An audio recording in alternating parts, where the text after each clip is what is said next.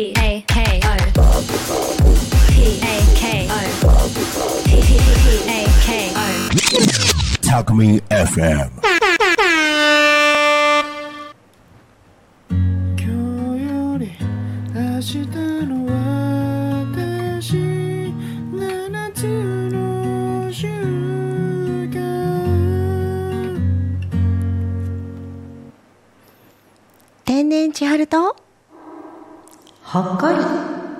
の習慣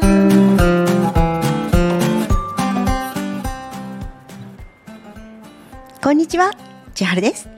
いつも番組を聞いてくださってるリスナーの皆さんいつも聞いてくださり本当にありがとうございます。そして初めましての皆様ようこそ。千春の7つの習慣を見つけてくださり本当に嬉しいです。ありがとうございます。8月は再放送になりますとお話ししていたので今日はこれまでの生放送に戻っていると YouTube などのチャンネルを合わせてくださった方戻ってきてくださって嬉しいです。ありがとうございます。そしてごめんなさい。今日は再放送を皆様にお届けする最後の回です。今日は新しい内容じゃないんです。7つの習慣の7月の続きを聞きに来てくださった方がいらっしゃったら本当にごめんなさい。新しい内容での生放送は来週9月12日から再開します。今日からだーって思って楽しみにしてくださってる方いるかしら？来週また7つの習慣の新しい内容でスタートしますので9月12日昼の1時からまたよろしくお願いいたします。8月の4回もずっと聞いてくださってた皆さん本当にありがとうございました。再放送にもかかわらずたくさんの方に聞いていただいてたみたいでとっても嬉しかったです。5月からずっと聞いてくださってるリスナーさんから再放送よかったよ。懐かしいとか聞き直せてよかった。新しい気づきがあった。とか。6月からの私しか知らないリスナーさんからも緊張の話やコーチング、ティーチング、カウンセリングのつい違いについての話。後悔と反省と振り返りの違いの話など。7つの習慣の内容をする前からも内容盛りだくさんだったんですね。聞けてよかったです。なんてコメントもいただきました。こんな風に皆様に支えていられていただいてるんだなーって。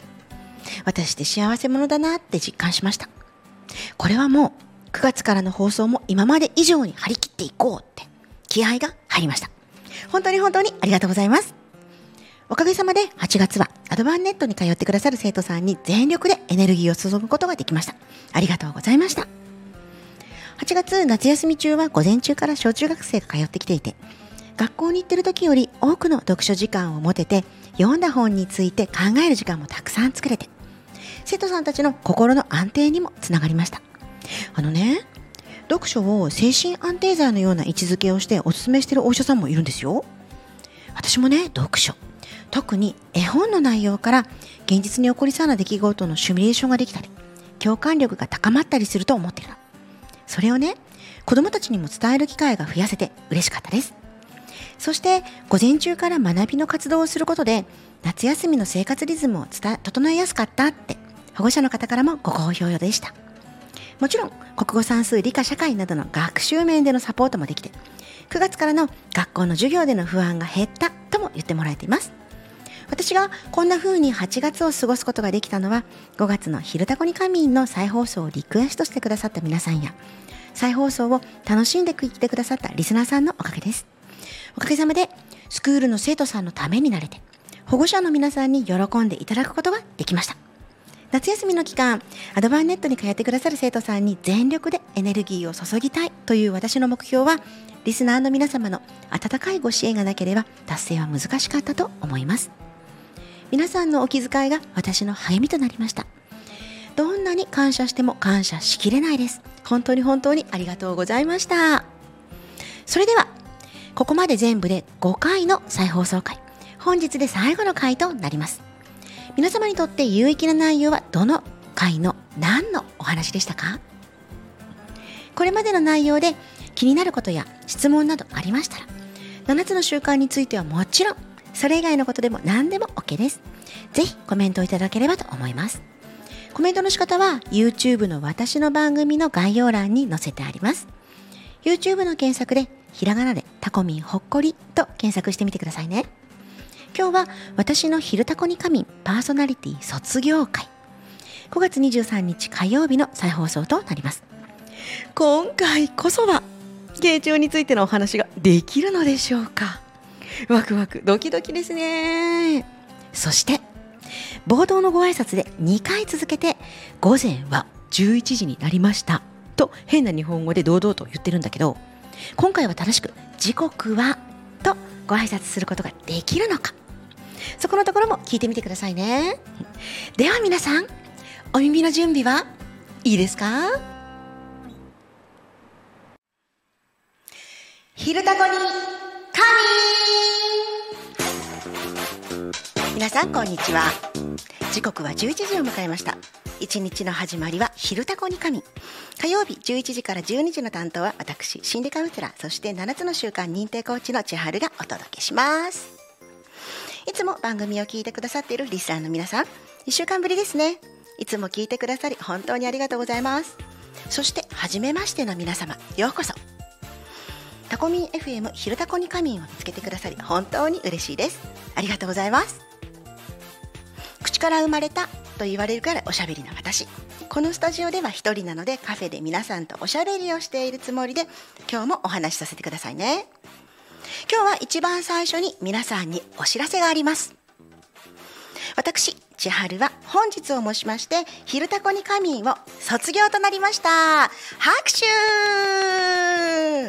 そして6月より火曜日午後1時からの新番組にて再登場させていただきます。詳しくは今週のテーマ理想の新生活のところで改めてお話ししますね。今まで私の「昼タコに仮眠」をご視聴くださった皆様千春は6月から火曜日午後1時の顔になります。火曜日は朝からずっとタコミン FM にチャンネルを合わせたままでいってくださいね。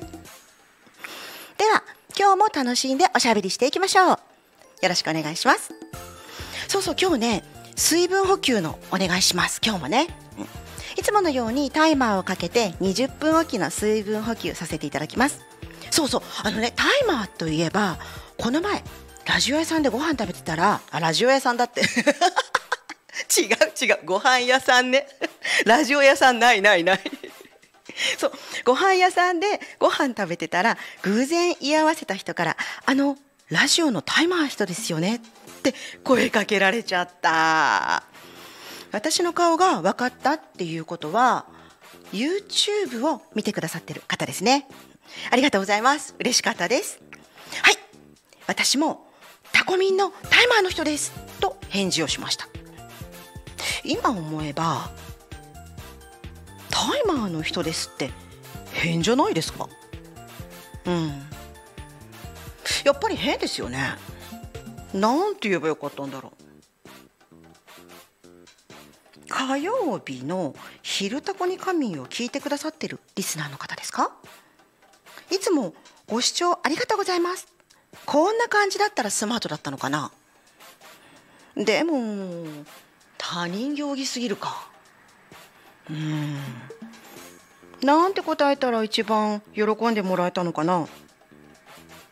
もう一度あの人に会ったら聞いてみたいですね。うん。また会えるといいな。会えますように。あれところで何の話してたんでしたっけ？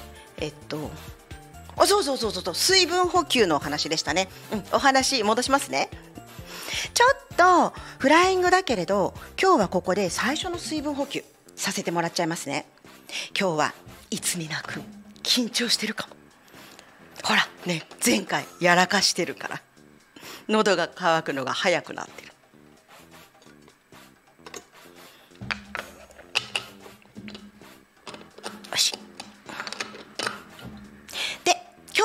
水分補給のお供はルイボスティー。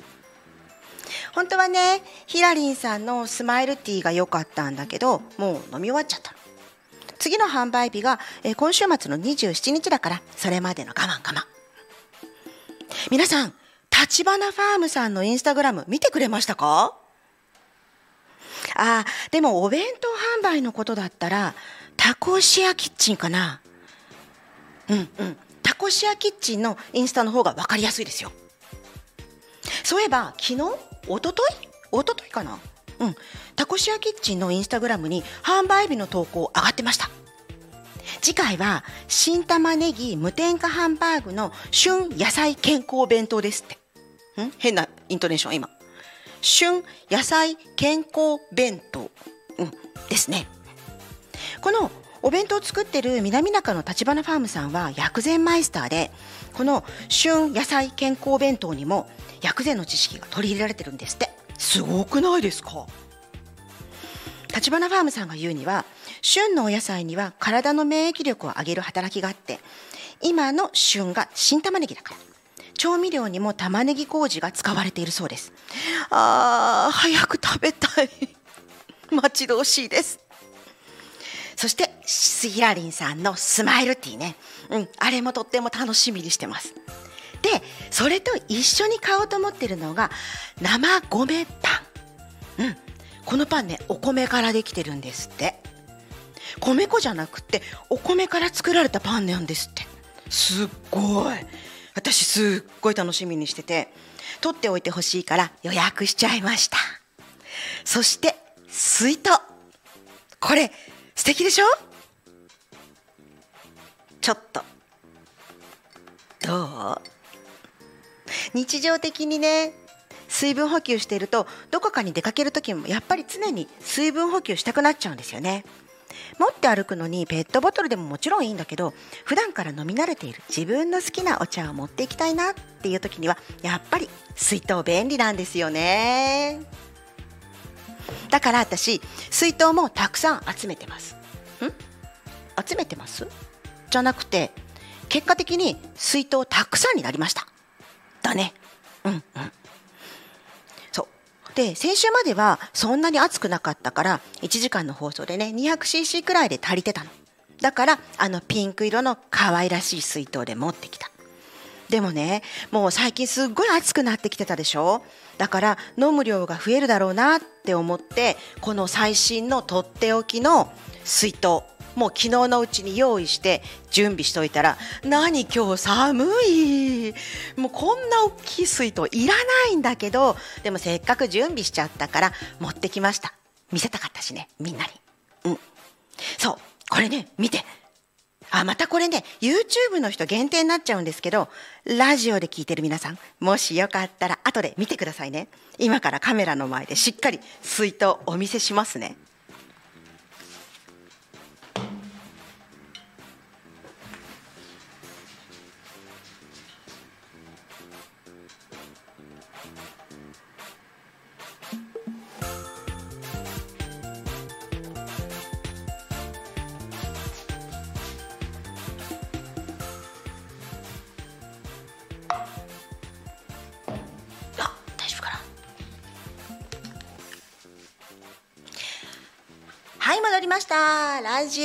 きの皆さんお待たせしました。このね透明な容器これガラスなんです。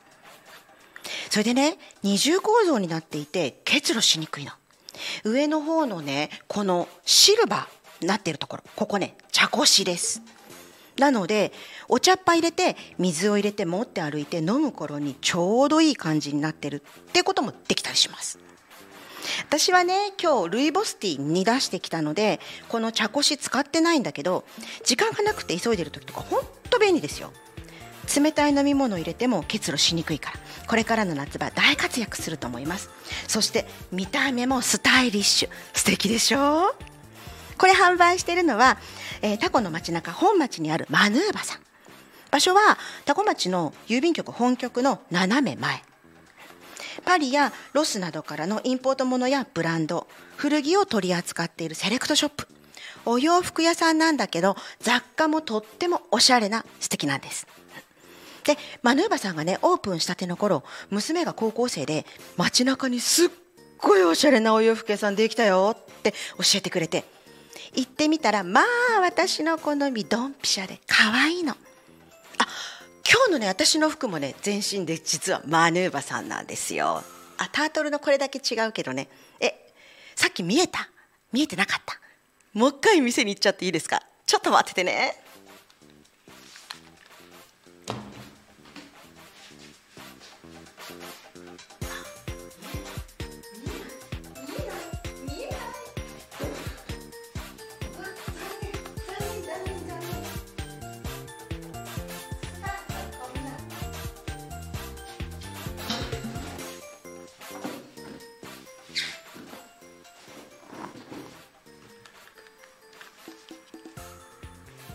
なかなかいいアングルがなくってあーお待たせしましたねラジオの方、うん。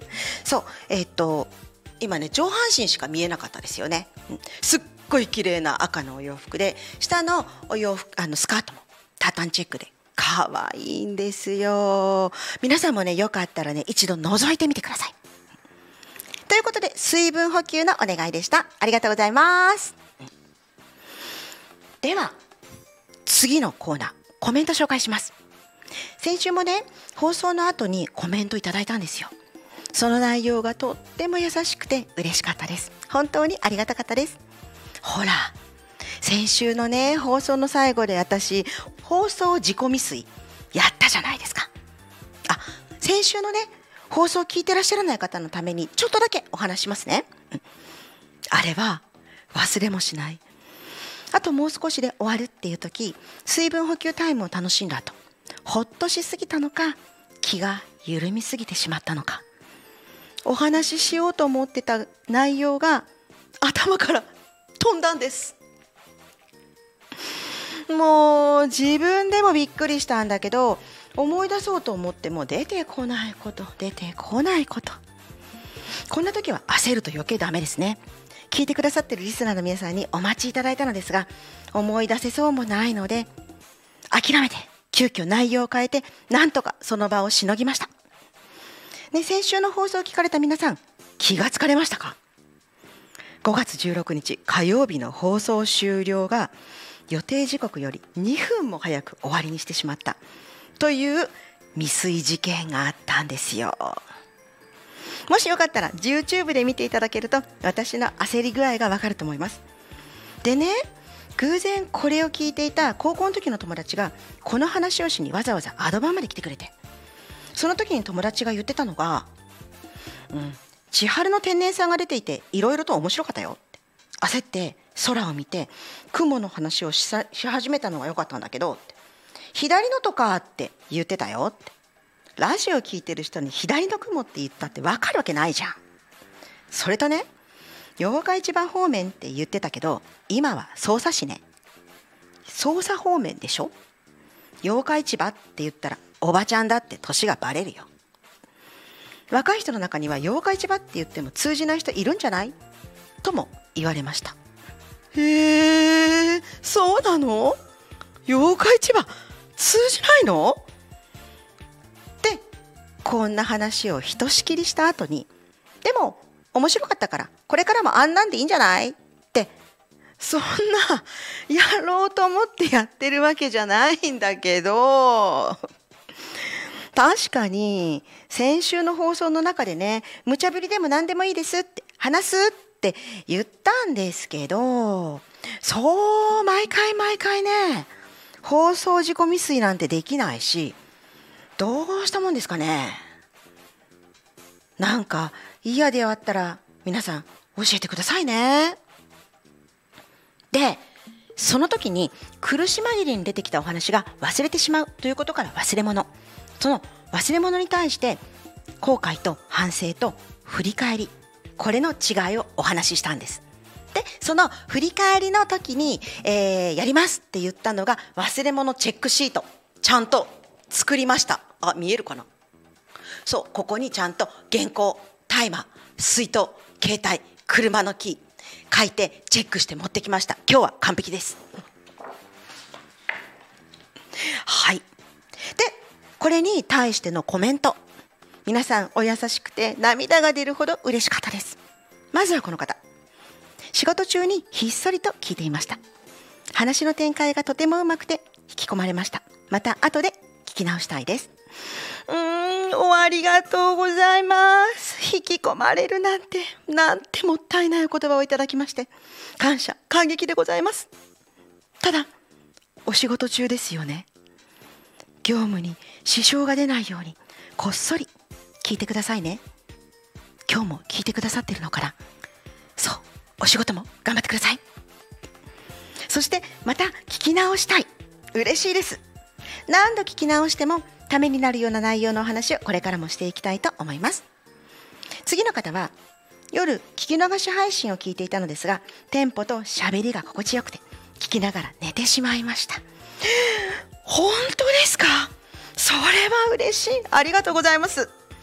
私の声からアルファ波揺らぎが出てたってことかしら。聞くことで楽しむだけではなくリラックスもしてもらえるなんてがぜんやる気が出てきました皆さんの子守歌にもなれるよう頑張ります。そういえばタイマーの人って言われたご飯屋さんでもあの忘れちゃったやつ。あれも演出だったんですかって演出かと思いましたって言ってもらえたんだと、うん、いやいやいやいやいやいや言うことを忘れるなんてってねお叱りの言葉をいただいても仕方がない場面をそんなお優しい表現してくださって私の周りには本当にいい人たちばかりでありがたいです。ありがとうございました。ということで先週5月16日の放送の後半私とても面白いらしいのでぜひ聞き逃し配信で聞いてみてください。YouTube でもね、うん。コメントもいただけると嬉しいです。よろしくお願いいたします。あそうあとねもう一つコメントがあるんですよ。ちょっとね話戻っちゃうんですけどその先週の最後めちゃめちゃになってしまった時に話そうと思っていた傾聴なんですけれども実はこの傾聴の話前々回の放送の時に時間が足らなくなっちゃって次の週にお話しますねってなっててそれなのに先週あんなことがあって私の頭が真っ白になってまた話せなくて。ちなみに傾聴って傾けるに視聴覚室の聴って書く傾聴なんですけれどどういう意味かっていうと傾聴ってただ聞けばいいってことじゃなくて心と目と耳を使って聞くことでいろんなコミュニケーションの変化が起きるんですよっていう私の実体験なんかを先週お話ししたじゃないですか。で傾聴とはどんなものなのかって詳しいお話をするつもりでいたのにあんなハプニングが起きてしまって傾聴の話がねまたまたできなくなってしまって慌てて次回こそは傾聴の話しますねって言ったらあるリスナーさんがこういうコメントをくださったんですね。後悔と反省と振り返りためになるお話分かりやすく例を出してお話しくださって頭に入ってきました。毎週大変だと思いますが楽しく楽しんで頑張ってください。応援してます。ありがとうございます。そして続けて来週は緊張についてですか？緊張ってどうしたらしない？または和らげることができますか？人人人と3回書いて飲み込むことがありますが効果がありません。子供のスポーツの試合などに何かあれば教えてください。早速の質問本当にありがとうございます。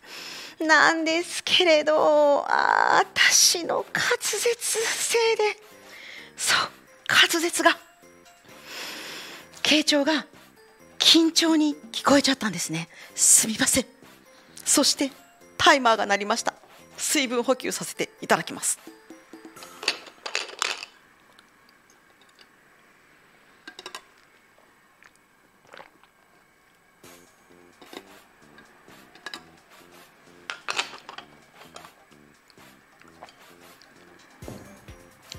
はいありがとうございます、うん。でねそう私の滑舌私ねえっ、と苦手がラ行だっていうのは知ってるんですよ。ラディルレロが言いにくいのは前から知ってるんですけれど家行もダメだったんですね。かきくけこけいちょうきんちょうけきうん。同じ家業だもんな。基本的なね発声練習もきちんとしないと思って皆さんにねご迷惑をおかけしてしまうからね。っていうことも分かりました。で5月20日の土曜日にプロにお願いして息継ぎや呼吸法声の出し方舌の使い方の基本をおさらいしてきました。発声にはね背筋が大切なんですって。でこの辺のお話はまたいつかどこかで紹介させてもらいますね。それでせっかくなので気を取り直して緊張のお話しますね。というわけで傾聴のお話はまた次になってしまいました。あの皆さん傾聴のために聞いてくれてたりあ毎回ね聞いてくれてたりしてますか？大丈夫ですか？もしそうだったら本当にごめんなさい。ね引っ張ってるわけじゃないんですよ。引っ張ってるように見えちゃってるけれどもだけど引っ張ってるわけではないです。本当に本当に本当に次こそは傾聴のお話しますね。待っててくださいね。はい。ありがとうございます。ここまでがリスナーさんからのコメントの紹介でした。いろいろねコメントくださった皆さん本当にありがとうございました。お伝えします。先週の水曜日と木曜日真夏の暑さ突然来ましたよね。私は慌ててノースリーブの服を引っ張り出してきて腕丸出し状態で。扇風機ブンブン回してかき氷食べてしのいでました。そしてまたぐずついた天気ですね。今日は傘の手放せない一日になりそうです。今日のタコ町は曇り時々雨。ほぼ雨。本当に寒い。せっかくしまったタートルネックの長袖引っ張り出して着てます。夏物と冬物が全部出ていて家の中ぐちゃぐちゃですんごいことになってるんです今うち。早くね天気落ち着いてほしいですね。そうでね私歩くの下手くそで雨で路面が濡れてたりすると滑って転んだりするんです。だから雨の日はサンダルで歩くのが怖くて。でもスニーカーだと靴の中まで濡れちゃったりするので今日は長靴を履いてきました。皆さんは雨の日の足元どんな対策してますか？ただねお仕事でね外のお仕事の方今日大変ですよね。雨降りで、うん、お仕事頑張ってください。おーちょっと待ってくださいね。今ね大ちゃんがね YouTube コメント来てます。YouTube のコメント。え YouTube のコメントってどうやって見るの？ここね。あはい。あはい。あお洋服？かわいいね。可愛いですね。あ、ありがとうございます。今大ちゃんがえーっと YouTube のコメント、えー読み上げてくださいました。私だけ今聞いてもらってごめんなさいね。内輪の話してました。え、なおさんた方コメントいただきました。ありがとうございます。えー、なおさんなんか可愛いですねっていうコメントくださいました。ありがとうございます。えーっと可愛いは水筒ですかね。それとも私のお洋服ですか？私のお洋服だったらちょっとかなり嬉しいです。ありがとうございます。マヌーバさんのおかげです。はい、大ちゃんもありがとうございます。はい、では戻りますね。さて、今月のテーマは新生活。そして今週のテーマは？理想の新生活について。毎月テーマに沿ってお話しするコーナーですが、週ごとに詳細なお題が用意されています。1週目は新生活の思い出。2週目は今年の新生活。3週目は理想の新生活について。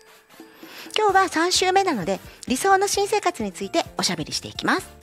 はい。私の理想の新生活。もう早速来月6月から私の理想の新生活が始まります。ほら今日のね番組の冒頭でお話ししたじゃないですか。私今日で「昼タコ仮眠」卒業です。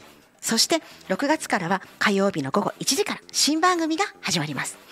この「昼タコに仮眠」を1ヶ月近く続けてきてやっと慣れてきたところではあるんですが私もがもっと私らしく喋れるようにとなるちゃんが提案してくれたんです。本当にありがたいです。なるちゃんどうもありがとう。で皆さんにより深いお話ができるように6月から新しい番組に生まれ変わり理想の新生活が始まります。私もっともっと皆さんにお伝えしたいことがあるんです。毎週「昼タコに仮眠」でね1時間もらっているその1時間で語りきれないほどのたくさんの話をもっとしていきたいって私思ってるんです。皆さんのお役に立ちたい。皆さんの人生がもっと楽しくなってもらいたい。そのために心理カウンセラーや7つの習慣認定ファシリテーターコーチ絵本サポーターなどのたくさんのスキルを持っているんです。人生の目の前の人たちが幸せになってほしいっていう思いで全部取ってきた資格なんです。今までの私は人に頼まれて新生活が始まっちゃうっていうようなことを繰り返してきたんですけれども今回は自分から変わりたいと思いました。例えばコーチだったりとか7つの習慣の認定講師であったりとかカウンセラーであるとか絵本サポーターの資格って全部皆さんが幸せになるためのお手伝いができる私でありたいから。いろいろとった資格であってそのためのスキルや知識を私はたくさん持ってます。昼タコにカビンでは力が足らなくなってしまって。もっともっと皆さんのためにたくさんお話ができるようにということで午後の時間帯に移行して新番組として純粋にそのことだけをお話しするつもりでいます。じゃあ何のお話するかってことですよね、その前に6月からの新番組のタイトルを先に言っちゃいますね。天然千春とほっこり7つの習慣。7つの習慣って実際ねこんな分厚い本で読破するのすっごい大変なんですよ。皆さんもね7つの習慣って聞いたことあるかもしれないし本屋さんとかでね見たこともある人いるかもしれないんですけれどじゃあ7つの習慣って何の役に立つの？って思ってますよね。5月2日の火曜日にねゲスト出演した時もなるちゃんと一緒に7つの習慣のことをお話ししてます。よかったらね聞き逃し配信聞いてみてください。それで7つの習慣ってビジネスマンだけの成功のためにあるんじゃなくて例えばなんか彼氏とちょっと喧嘩しちゃった時とかダイエットしたいんだけどすぐ挫折しちゃうとか。親子関係とかにも役に立ったりみたいな感じで本当に人生の何にでも役に立つうーんなんかこうねバイブルみたいなね、うん、そういう答えが書いてある本みたいな感じなんですよ。それでその7つの習慣を基軸っていうか基本にしていろいろとお話ししていこうかと思ってるんです。タイトルにもね私の思いを入れてみたんです。天然千春とほっこり7つの習慣ってね。そう7つの習慣ってガチガチのビジネスマン向けっぽい印象が世間的にはあるみたいでそんな人しか聞けない内容なのかなって思わずにちょっと一回だけ寄ってみてください。高校生でも使えるような7つの習慣のあの本から身近に役に立つエッセンスを抜粋したお話週に一度お届けしますので聞いてみてください。私高校生にね7つの習慣を教えてるんですよ。その時にねあの絵本のね読み聞かせするんですよ。なんで絵本の読み聞かせかって思いましたよね。いやね絵本ねすごいんですって。ほんと7つの習慣すっごいいっぱい入ってるんですよ。絵本バカにしちゃダメですよ。大人こそ絵本です。相手が口にしている言葉の裏側にある本当の気持ちを感じ取り受け止めて本来の自分の気持ちに気づけるようになるって絵本未来機構の絵本講師の方々も皆さん言ってらっしゃいます。どんな風にすごいのか。うんとね多分ねここでいくら言っててもねイメージつかないと思うんで論より証拠で今ここで試しにやってみてもいいですか？ねラジオでやるのはちょっと初めてなのでできるかどうかわかんないんですけどちょっとやってみますね。ちょうどねこの間高校生に読み聞かせした絵本です。絵本ピンクのドラゴン。絵本持っていきます。ちょっと待っててくださいね。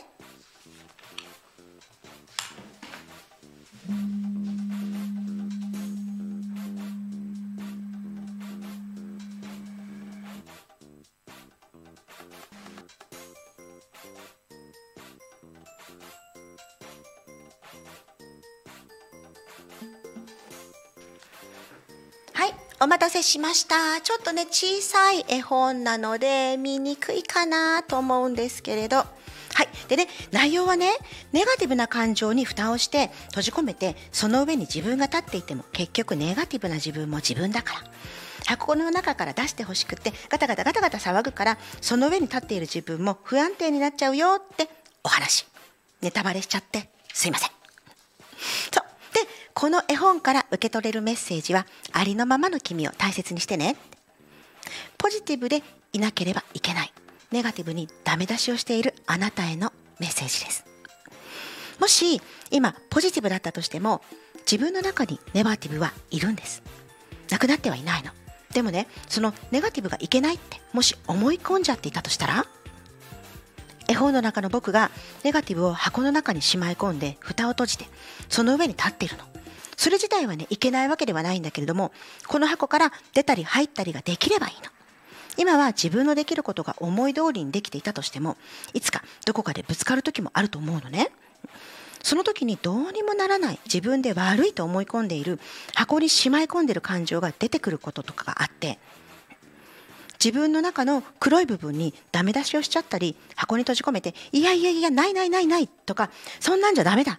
とかってポジティブでいなきゃってなるとダメって思えばあっていうふうにね自分の感情を言えば言うほど箱の中からネガティブな感情のもう一人の自分がいやいやいるんだよって僕もいるんだよってちゃんと認めてってこうしたからバンバンバンバンしてくるわけ。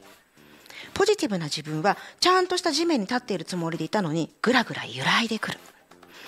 今はなくてもこれからどこかでそういう経験をするかもしれない。その時に過去の自分と決別する必要もないし過去の自分をしまい込む必要もないの。例えば、えー、歌みとか妬みとかでね自分には根も葉もないことをされちゃったりするとか。そうなってくると自分のことをやっぱりダメ出ししたくなる自分が出てくるしでも自分が変わればいいって思ってもどう変わっていいか分かんない時もあるでしょ？自分は悪いこと何にもしてないのにって。だからそういう時に自分のことを悪く思いたくなる気分とか相手のことをね自分のこともだけども相手のことを悪く思いたくなる気分とかなんか弱くて心折れそうになる自分とか泣きたくなる怒りたくなる情けなくなる自分もちゃんといていいんだよってまずは一旦全部認めてああこんな自分ちゃんとこの中にいたねっていうのを認めてあげられる自分じゃないと本当の意味で乗り越えられないの。ネガティブを箱に入れて蓋を閉めて閉じ込めるのは簡単なんだけど自分に嘘つくことになるから。それは最初のうちはねそれでもいいんだけども言われた通りおとなしく箱の中に入ってる？でもずっと箱の中にいろって言われ続けたら息苦しくなるでしょ？ちょっと箱の外見たくなったりした時に出してあげられる自分ならいいんだけどポジティブな自分が「いや出てこなくていいよ」って自分と自分の戦いになるんだよ。絵本の最後のところのここの文章私ねすっごい好きなの。悲しみは君に強さと優しさを教えてくれるの。怒りは本当に大切な人がいるからこそ。情けないのはどんな自分も許すことを学ぶため。いろんな気持ちは本当の君を知るためにあるんだよ。ね、自分に対してストイックに厳しくしたら物事は早くできるようになるかもしれない。だけどできない自分を許せなかったら今度は他人ができない時許せなくなっちゃうの。なんでこんなこともできないんだって言ってても心の底からそう思ってて言うのとそうじゃなくてちゃんと許せた上で口にするのとでは響き方が全然違うから。この人はちゃんと相手のこと自分のこと僕のこと私のことを分かった上で葉っぱかけてくれているんだなって頑張れの裏返しでちょっと厳しいことたまに言うよねなのか自分ができるからって偉そうにすんなよって大きな違いになるのよ。これってやっぱりどんな自分もちゃんと受け止められている自分じゃないといけない。そんな自分を許した上でその先に行くのには何ができる？どうしたらいいの？っていろんなそういう気持ちが出てくるのも全部自分を知るためだしコミュニケーションの肥やしになる自分に正直に自分を全部認めてあげるそんな自分を全部知ってる自分じゃないとどこかに隠しちゃうと相手の気持ちも分かんなくなっちゃう。社会では一人じゃできないことだらけでチーム作っていけないといけないし誰かに働いてもらわないといけないじゃない？その時にこの悲しみとか怒りとか情けなさっていうのを全部経験した上で全部許して全部認められる人だからこそ周りの人たちの気持ちが分かるようになるんだって。思うんだよね。ということがこの絵本「ピンクのドラゴン」には書かれてます。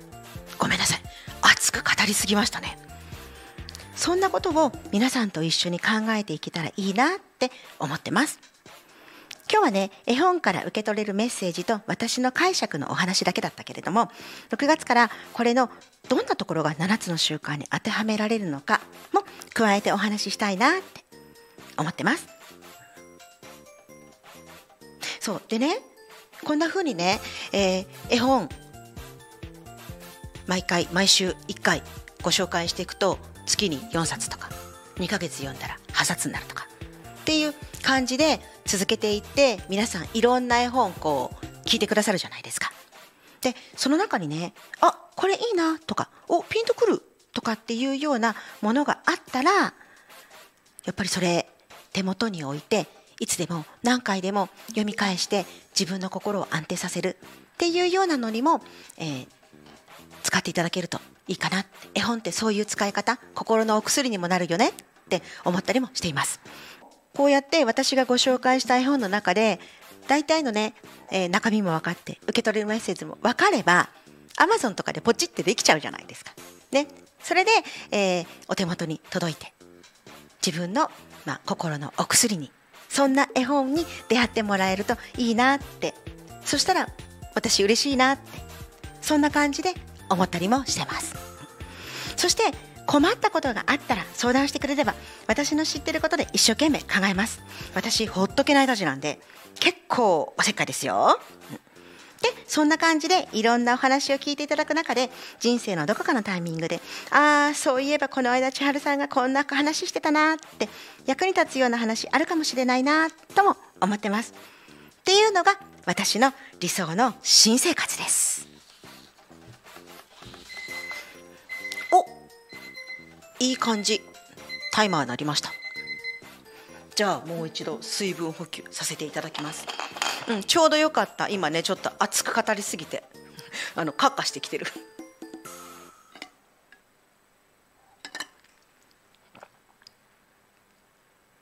はあ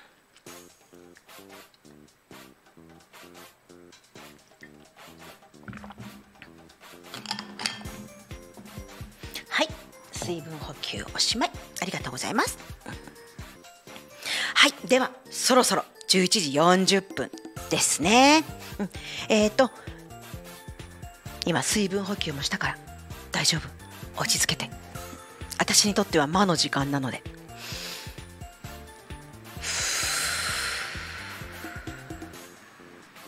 大丈夫。深呼吸しました。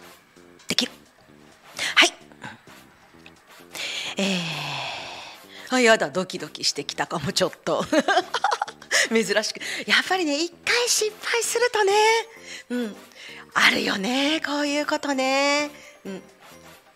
お雨なのに今雨降ってるのに電線にツバメかな止まってました。こっち向いて。うん。やだ。ツバメさんも私のこと応援してくれてるのかな。頑張ります。はい。では最後にコミュニケーションのプロとして緊張についてコメントくださった方。この時間まで聞いてくださっている皆さんにお役に立てるようお話ししたいと思います。もう一度コメントの内容を言いますね。緊張ってどうしたらしない？または和らげることができますか？人人人と3回書いて飲み込むとかありますが効果がありません。笑い。子供のスポーツの試合の時などに何かあれば教えてください。ありがとうございます。これについてはペップトーク的なお話をちょっとしてみようと思います。ペップトークって簡単に言うと激励のための短いメッセージのことです。もともとはスポーツシーンなどで使われていたもので試合前にサッカールームでロッカールームで ロッカールームで。監督やコーチが緊張し身震いする選手たちに向かい心に火をつける言葉かけだったんですコメントをくださったこの方もお子さんが試合の時に緊張している様子を見ていつも通りにできるかなうちの子。もし結果が出せなかったら我が子のせいでチームメートに迷惑かけたらどうしよう。ってこんなこと考えてしまってるのかなって想像しました。間違ってたらごめんなさい。まずどうして緊張するのか。私はこんな風に考えます。緊張することができる。これってとっても優秀な脳みそを持っているお子さんなんだなって。緊張している時の体の様子って気を張り詰めていて体を硬くしてますよね。もしかしたら少し震えてるかも。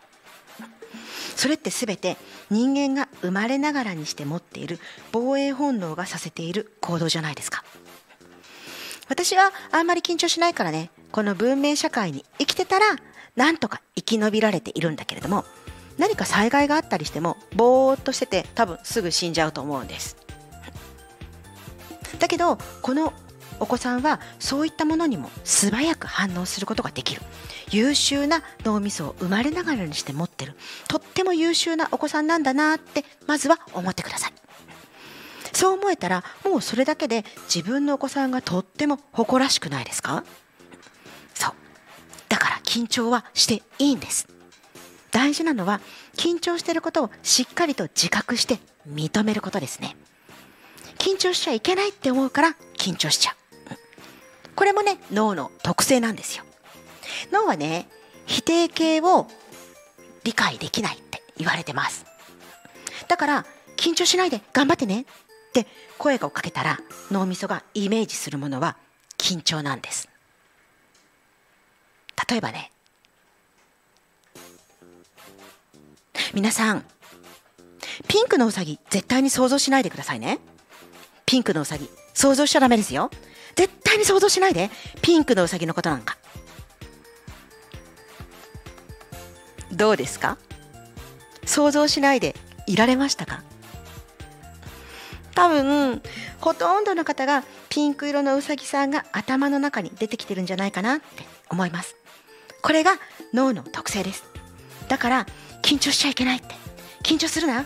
緊張を和らげようって思えば思うほど緊張しちゃうんですよ。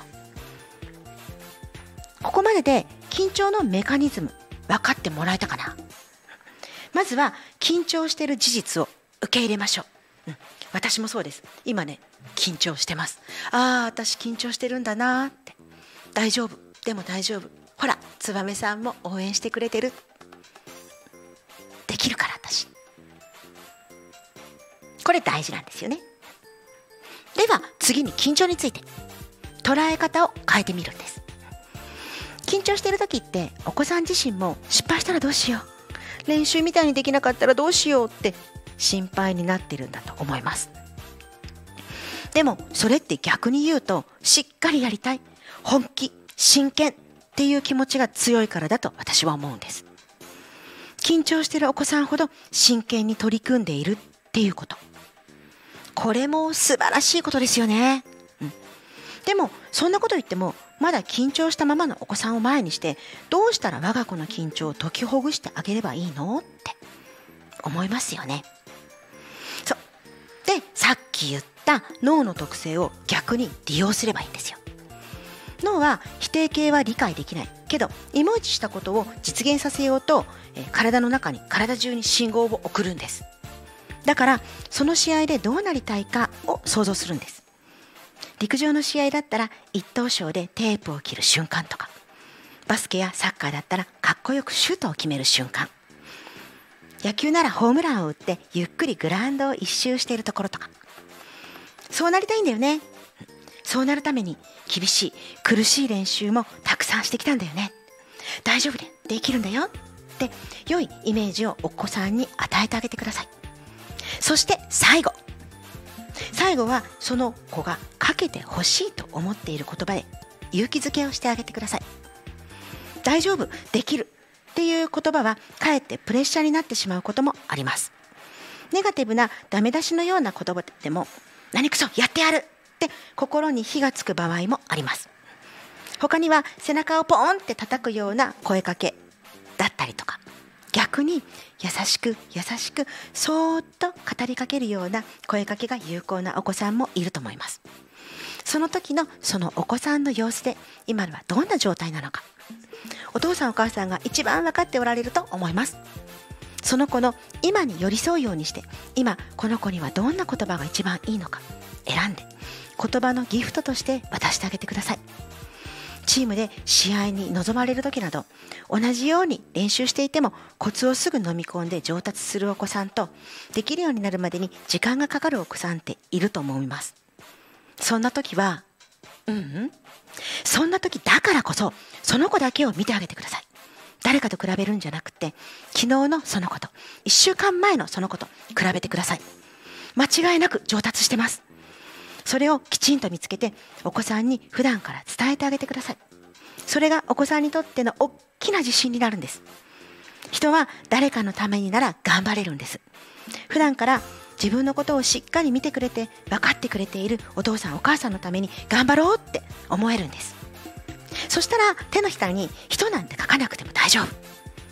最後にもしももしもうまくいかなかったら結果を出せなかったらその時私だったら自分の子供にこう言うと思います。お疲れ様。よく頑張ったね。ナイス。ファイト。最後まで諦めずに精一杯やったんだよね。だったら失敗じゃないよ。次までにどうする？って考えればいいんだよ。こんな声かけをすると思います。失敗しちゃったかもしれないけれどもそんなあなたの姿を見てどこかで勇気をもらってる人がきっといる。私はそう思います。コメントで質問してくださった方いかがでしたか？また最後まで聞いてくださっていたリスナーの皆さん私の話のどこか少しでもかけろなような部分でも何かのヒントになったのなら嬉しいです。そして質問をしてくださった方に改めてありがとうございました。質問をしてくださったおかげで私のコーチングやペップトークの学びの復習をすることができました。コメントをしてくださった方にどんな風に言ったら伝わるかな。今のこのお子さんについて。私の母としての想像が少しでも合ってたらいいな。とかいろいろ考えながら言葉を紡いでいる時間はとても楽しかったです。そんな時間を作るきっかけをくださって本当にありがとうございました。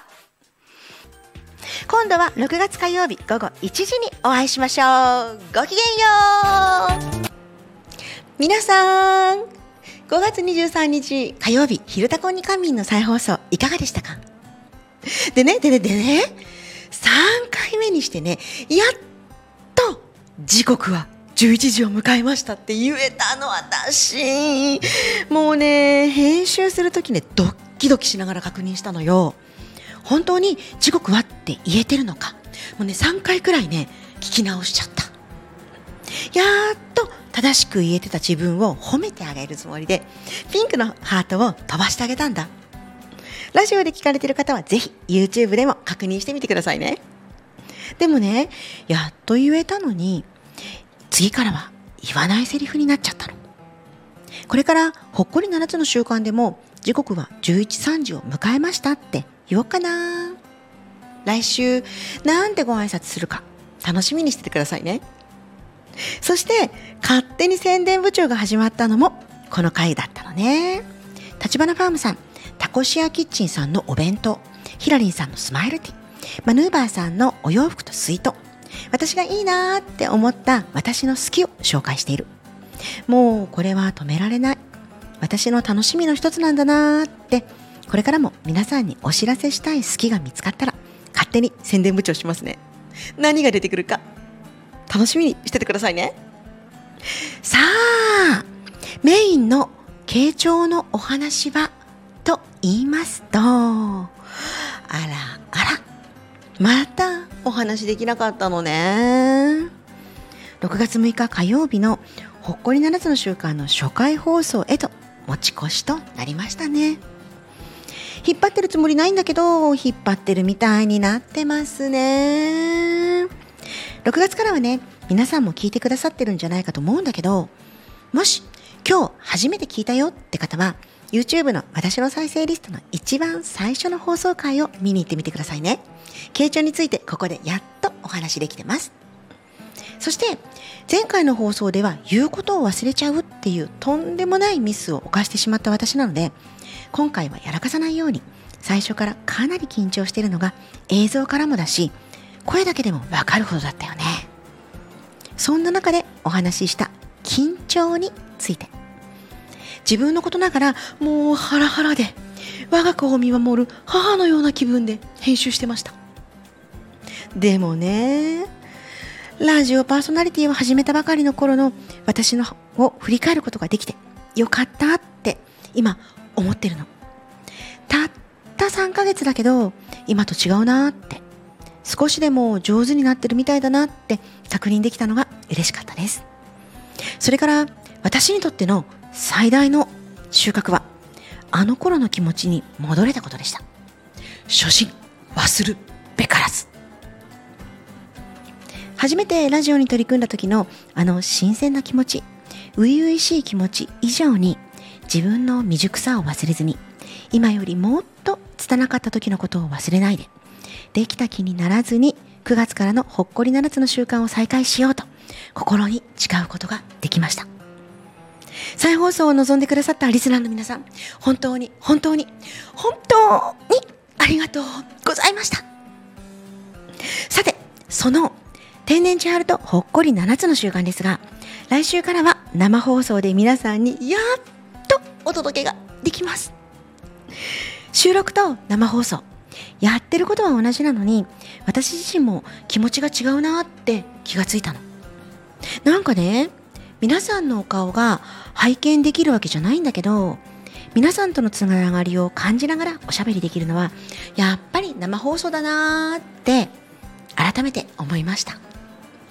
そんなわけで来週からもカフェで皆さんとおしゃべりをしているつもりで20分タイマーをかけて水分補給ともぐもぐタイムをしながら。私のお独断と偏見で私の好きを紹介している名もなきコーナー。千春の週末第7の習慣歯を研ぐ活動の日記コーナー。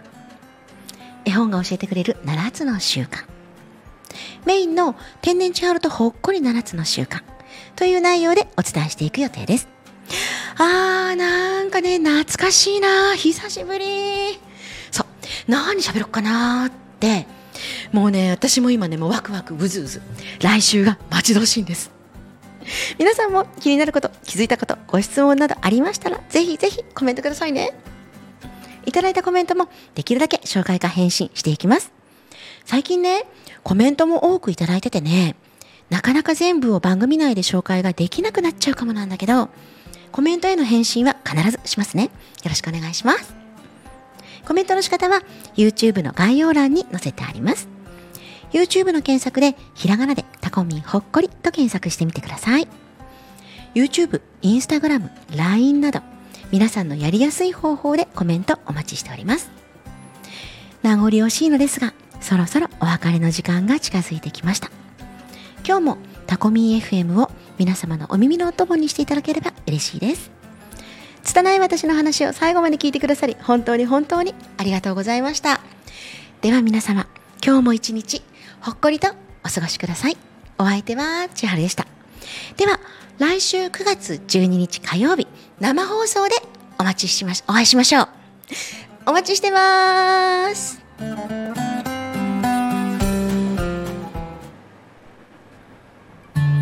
より明日の私7つの習慣